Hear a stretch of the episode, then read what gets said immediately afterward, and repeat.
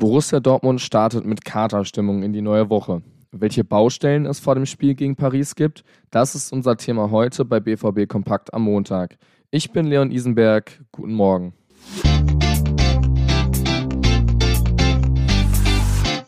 BVB Kompakt. Dein tägliches Update immer um 5.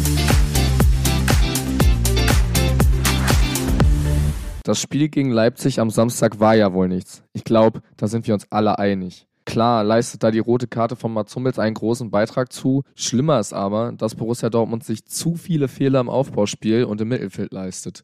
Erst deswegen ist Hummels in Bedrängnis gekommen und wurde zu der frühen Grätsche gezwungen. Fehlpässe im Aufbau sind mit Abstand die größte Baustelle, die der BVB aktuell hat. Wenn man die behebt, dann kann man auch wieder mehr Torchancen herausspielen, als es zuletzt der Fall war. Dann können einem auch die Stürmer helfen, die man im Kader hat. Ein Niklas Füllkrug zum Beispiel oder ein Paris Brunner. Der stand gegen Leipzig am Wochenende nämlich das erste Mal im Kader. Zum Einsatz kam er, wahrscheinlich wegen der Spielsituation und der roten Karte, aber nicht. Dafür wurde Brunner aber von Edin Terzic für seine Entwicklung im Leistungszentrum und die Leistung bei der U17 WM in Indonesien gelobt. Auch wegen der aktuell angespannten Personalsituation ist ein Einsatz in den kommenden Spielen auf jeden Fall möglich. An der Stelle kurz Werbung in eigener Sache. Wir bieten euch für 3 Euro das BVB Plus Abo für drei Monate an. Da könnt ihr dann alle Videos sehen, alle Artikel lesen und bekommt alles rund um Borussia Dortmund mit. Alle Infos findet ihr dazu in den Show Notes.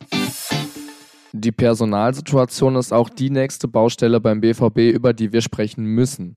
Gegen Leipzig saßen eben Paris Brunner, Matteo Moret, U23-Innenverteidiger Henry Blank und Antonius Papadopoulos aus der zweiten Mannschaft auf der Bank. Jedoch war keiner eine Option, um von Beginn an zu spielen. Bei den aktuellen Verletzten ist aber Besserung in Sicht. Bei Marcel Sabitzer geht Edin Terzic davon aus, dass es ihm Montag wieder besser geht.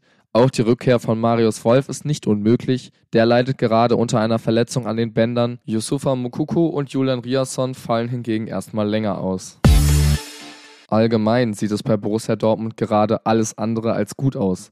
Nur eins der letzten sechs Bundesligaspiele konnte der BVB gewinnen. Gegen die aktuelle Top 4 gab es da auch nur einen Punkt zu holen. Das liegt nicht zuletzt auch an der Anfälligkeit bei Freistößen und Ecken. Neun Tore hat der BVB bereits nach Standards kassiert. Das sind so viele wie in der gesamten letzten Saison.